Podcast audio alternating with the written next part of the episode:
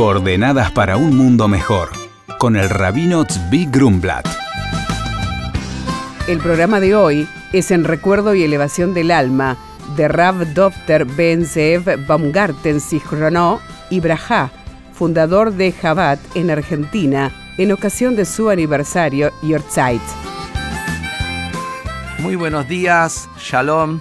Este martes próximo marca en el calendario hebreo la fecha de Purim Katán, pequeño Purim, y miércoles Shushan Purim Katán, pequeño Purim de Shushan, y acá es la pregunta por qué hay un pequeño Purim.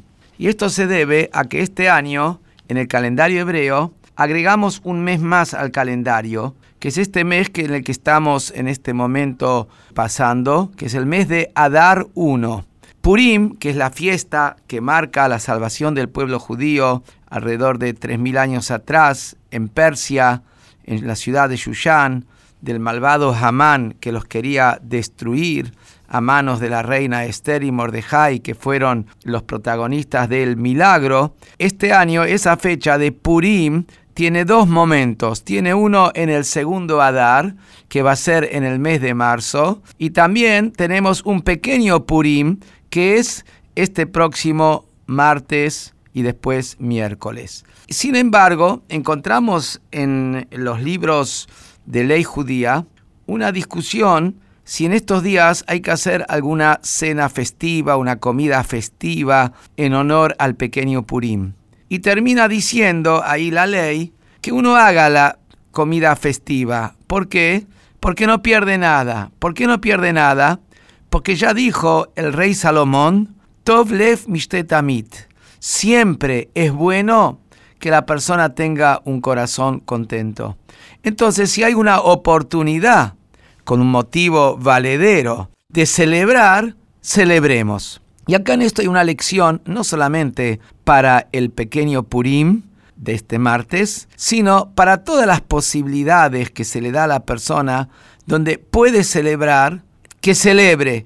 Que si la persona está en duda si estar con alegría o no, que esté con alegría. La alegría es una base en la vida y la alegría tiene tres componentes básicos para que cada persona, sin excepción, pueda estar feliz y contento en su vida, más allá de lo que le esté pasando circunstancialmente.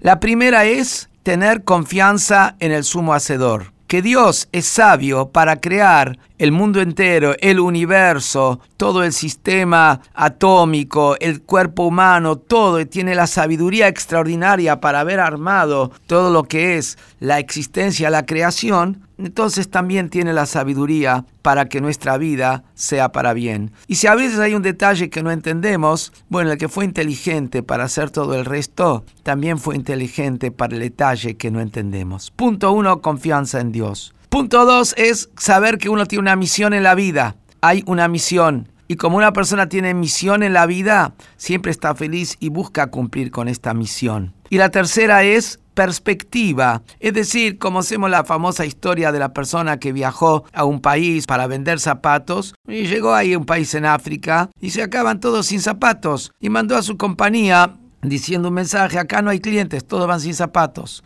Otra persona llegó a ese país y mandó a la compañía, acá hay para vender millones de zapatos, nadie tiene zapatos. La misma situación tiene dos perspectivas. Entonces está en la persona descentralizarse en lo que es la parte positiva entonces ahí siempre va a tener motivo de alegría. Buenos días y shalom. Hola Rabino, mi nombre es Pablo.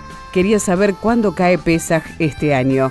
La respuesta para Pablo es, este año Pesaj comienza el 19 de abril con la puesta del sol y se extiende hasta el 27 con la salida de las estrellas. Por consultas al rabino pueden escribirnos a coordenadas@jabad.org.ar. Coordenadas para un mundo mejor con el rabino Zvi Grumblat. Shalom y Shabu Tov.